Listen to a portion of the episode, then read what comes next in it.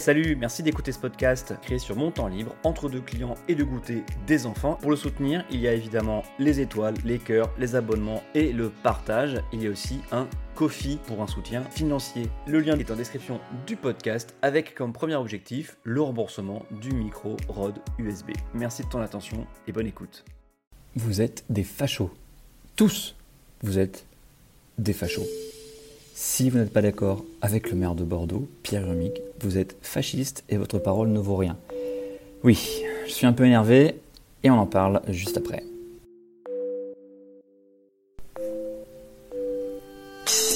Bonjour, bonsoir, bienvenue dans un nouvel épisode d'Adrien parle politique 15 minutes pour de l'actualité et des histoires politiques en toute rigueur, mais avec un zeste de mauvaise foi.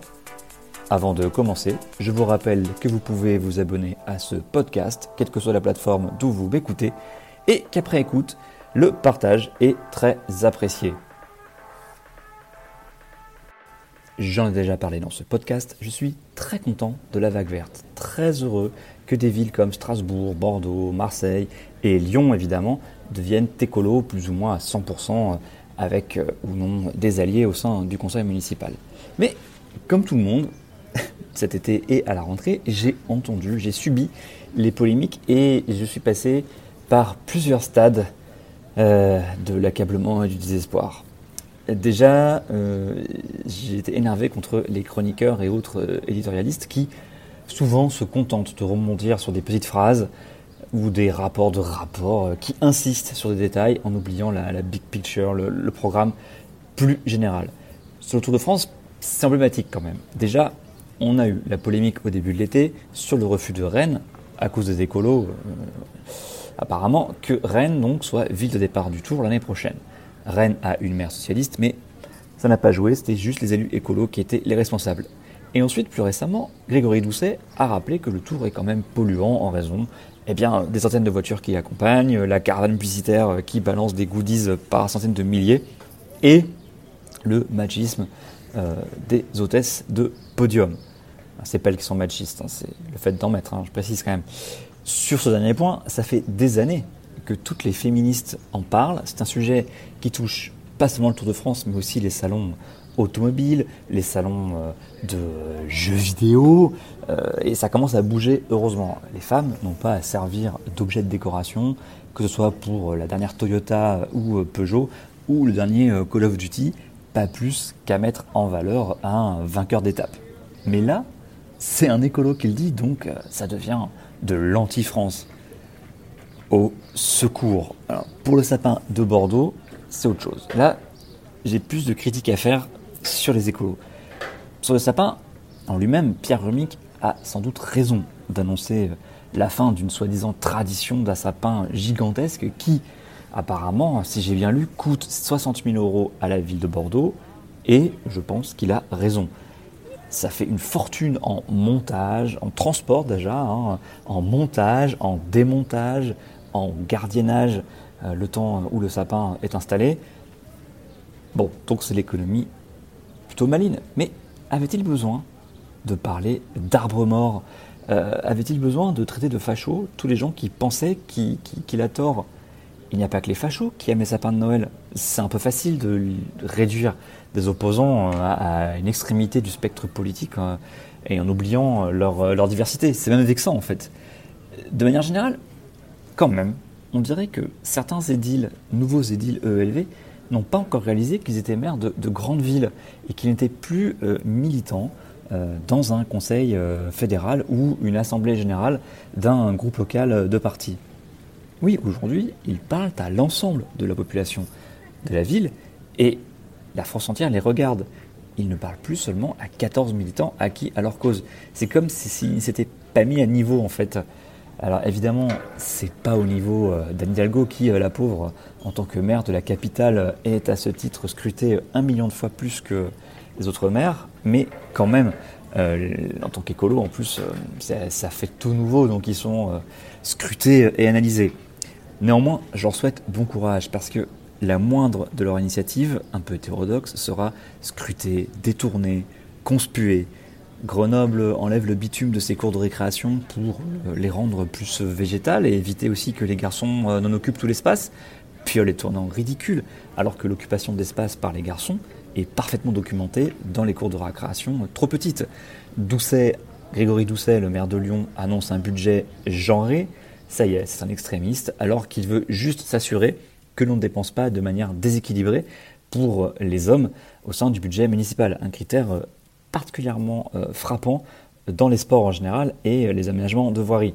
Hein, je cite souvent euh, l'exemple des, city-stades qui en fait ne sont conçus que pour les garçons, hein, qui doivent se, se dépenser qui ont besoin d'espace pour ça, là où les filles vont aller à l'intérieur, rester chez elles ou aller simplement lire des livres à la médiathèque. Hein. Je, oui, puis vous pouvez aller réécouter mon épisode sur mon mon sociologue préféré, euh, Laurent Mukieli, et les rodéos urbains. Hein. Alors je vais tempérer mes critiques hein, en souhaitant euh, bon courage à ces mains écolos malgré tout. Et maintenant que j'ai bien vidé mon sac sur mon ancien parti, alors il n'y a pas pire que les amours déçus, vous savez, mais euh, heureusement je, garde une place spéciale dans mon cœur pour ELV et l'écologie politique en général. Interromps-nous un peu à LR. Mine de rien, après avoir démoli la gauche social-démocrate, Macron a bien travaillé depuis 2-3 ans pour démolir la droite républicaine. LR, les républicains, ils sont dans une merde noire, non? Pas tellement pour les élections locales, ils ont plutôt bien passé l'épreuve des municipales. Mieux que LRM en tout cas. Non, non, je parle de la merde des batailles, la présidentielle.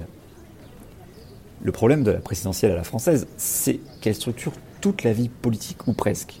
On voit bien que ça ne fait pas tout parce qu'on voit qu'En Marche n'arrive malgré tout pas à s'imposer euh, au niveau local. Macron n'imprime pas sur les territoires, hein, comme on pourrait dire en, jargon euh, de, de Compol, de communication politique. Son parti ne s'enracine pas. Mais ça, c'est un autre sujet. Mais non seulement la présidentielle structure toute la vie politique, et en plus, elle repose sur un seul homme ou une seule femme. Mais ça, c'est plus rare, hein, vous l'avez remarqué. Et cette focalisation sur une seule personne génère des problèmes puisque très vite tout devient non pas un problème de programme, mais un problème d'incarnation, un problème de casting, un problème de posture contre un tel ou pour une telle, etc., etc., avec tous les problèmes que ça génère en création de clans et euh, transformation de la vie politique en, course de chevaux. On se retrouve donc avec les républicains aujourd'hui qui réfléchissent à leur candidature pour 2022 et ils n'en ont pas l'habitude parce que depuis quelques années seulement, aucun candidat naturel n'émerge. Les pauvres, déjà euh, en 2016, ils ont dû faire une primaire qui leur a servi à 1. Giclée Sarkozy grâce à la gauche, merci à elle, hein, qui a voté pour Alain Juppé, et ensuite 2. Élire Fillon, qui avait bien consciencieusement labouré euh, pendant deux ans le cœur de la droite française. Et là, on peut lui tirer un autre chapeau. Beau travail, François Fillon. N'empêche, il faut euh, toujours euh, rendre l'argent. Il hein, ne faudra pas oublier ça. Aujourd'hui, les Républicains se retrouvent avec un président de parti qui a dit ne pas être candidat, Hein, euh, c'était même le sens de la candidature de Christian Jacob. Hein. Coucou d'ailleurs aux auditeurs de Provins en Seine-et-Marne, hein, très très belle cité médiévale. Et aucune tête naturelle n'émerge, contrairement aux époques de euh, Chirac ou Sarkozy, où finalement le choix d'un candidat n'était qu'une formalité. Donc on a sur les rangs Valérie Pécresse, présidente d'Île-de-France, Xavier Bertrand, président des Hauts-de-France, mais tous deux en fait, sont hors du parti. Et on a aussi François Barouin, le maire de Troyes et actuel président de l'Association des maires de France. Et ça, ça, c'est le truc que je ne comprends pas. Cette attente démesurée sur Barouin.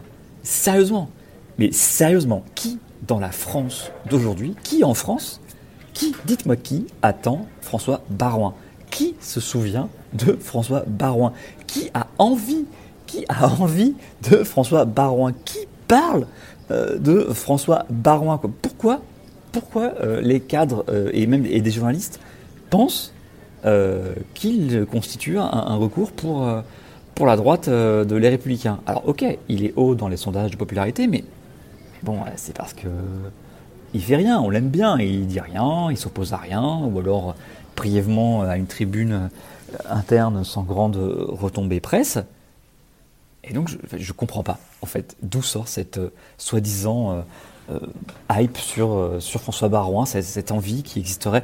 Et en plus, tout ça, parce, pour le voir, lui, tergiverser tout ça pour que finalement, vous allez voir, dans quelques semaines, il nous fasse une Jacques Delors. Bien, Jacques Delors, je vous repose ma question du début de l'émission. Est-ce que vous êtes, oui ou non, candidat à l'élection présidentielle? Yann Sinclair, par exception, je vais lire.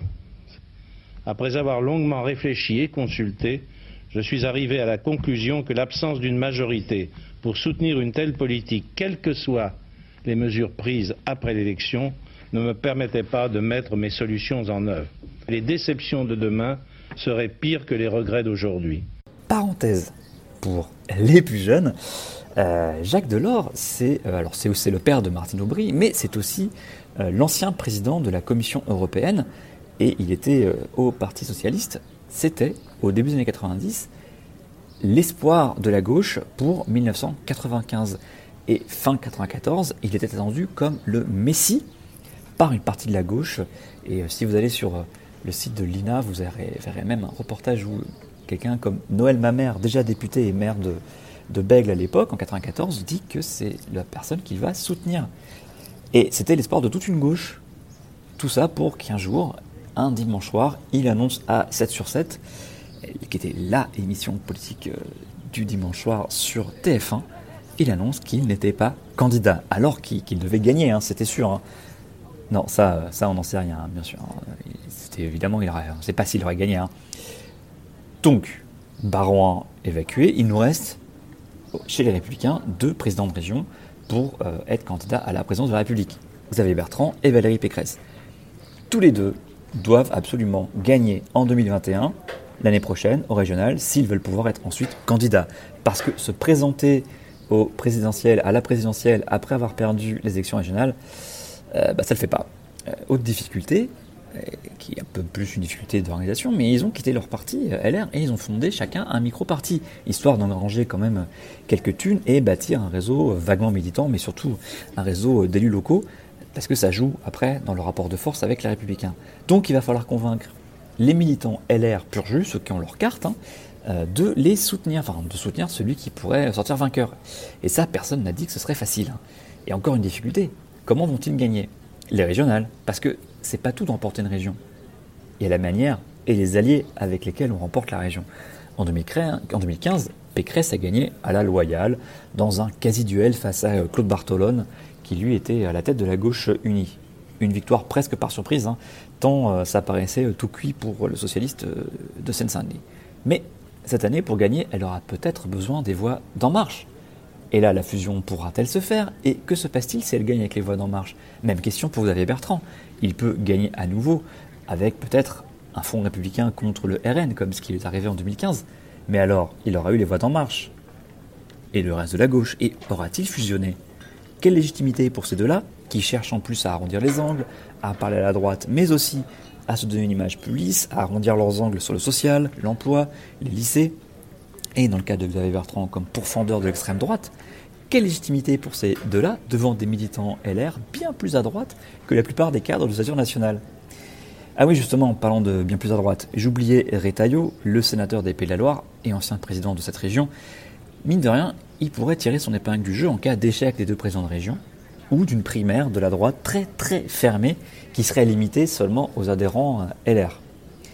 Mais si c'est lui, alors là, à cause d'un scénario catastrophe euh, euh, qui verrait Bertrand et Pécresse perdre tous les deux, avant même la primaire, hein, ils perdraient chacun leur région, c'est la mort, à mon avis, assurée euh, du parti LR. D'un côté, on aurait les plus radicaux ou les plus racistes ou les moins républicains, comme vous voulez, qui fileraient au Rassemblement national ou un autre satellite le péniste, ou pour soutenir Marion Maréchal. Et de l'autre côté, on aurait les plus centristes qui iraient toquer à la porte de Macron ou aussi un de ses satellites, comme par exemple Agir ou, euh, ou le Modem. Le problème, en plus, puisqu'il faut encore en ajouter un, pour les républicains, c'est que tout ça se déroule dans un parti qui déjà se délite avec des gens comme Thierry Mariani qui sont déjà partis vers le RN et un peu la Russie, et des gens comme Estrosi qui aimeraient bien euh, suivre les petits copains déjà euh, partis chez En Marche, euh, ce dernier finalement devenant un énorme pôle centre-centre droit avec quelques arômes de gauche. C'est pas comme l'UMP car l'UMP n'a jamais réussi à intégrer le modem. Hein. et ça promet quelques moments difficiles pour les républicains. Allez, à eux aussi, je vais leur souhaiter bon courage.